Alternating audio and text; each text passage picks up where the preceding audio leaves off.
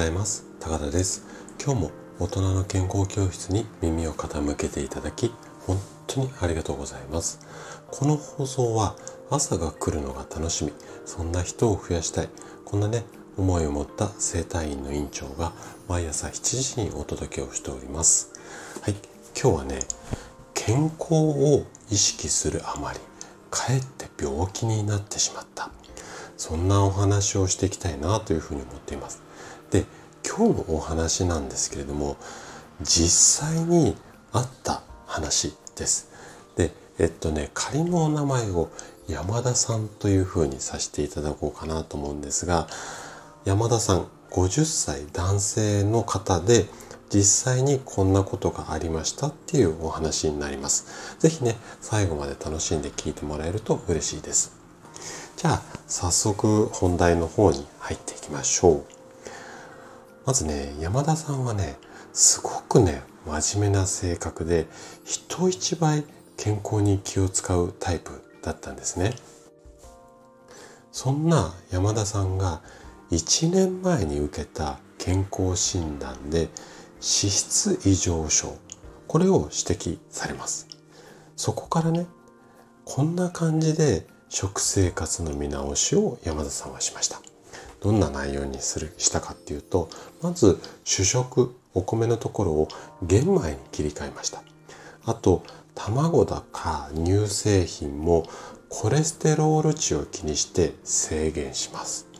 あと血液の循環を良くするために EPA だとか DHA のサプリを飲み始めました。あとは運動としてウォーキングを始めました。で、歩く時にはね、アミノ酸のスポーツ飲料を飲むようにしましょう。すごいですよね。さすが真面目な山田さんっていう感じだと思うんですけどね。で、この努力の甲斐があって、3ヶ月ぐらい、ね、この改善から3ヶ月ぐらいは順調に体重が減少しました。で、体脂肪も改善しました。ところがなんですが、その後、徐々に気分が塞ぎがちになって体調を崩してやがてうつ病になってしまったんですね。じゃあ一体ね山田さんに何が起きたのかこの後ちょっと詳しく解説していきますよ。あなたは今の話を聞いて山田さんの何がいけなかったかと思います？実はねこれ人間の体のシステムここにね大きな罠があるんです。どんな罠かっていうと心と体では必要とする栄養素が違うっていうことなんですね。ちょっと分かりづらいかもしれないんですけども山田さんは体の健康ばっかりに気を取られていて心の方がちょっとおろそかになってしまっただからこういった病気になってしまったよってことが言いたいんですよ。で山田さんはね運動ができなくなってからも毎日サプリメントとしてアミノ酸が入った飲み物を飲み続けていたんです。でこのことによって心の栄養に必要なちょっと難しい、うん、単語になるんですがトリプトファンやチロシンっていったいわゆる精神系のアミノ酸の吸収っていうのが妨げられてしまったんですね。また、次のような落とし穴もあったんです。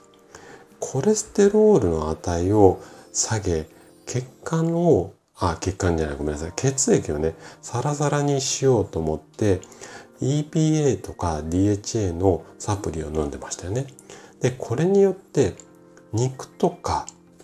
卵に豊富に含まれているこれもちょっと難しい単語なんですけども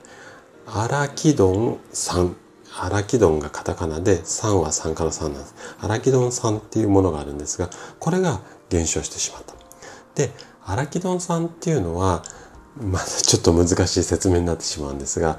脳内脳みその中でちょっと難しいですよ。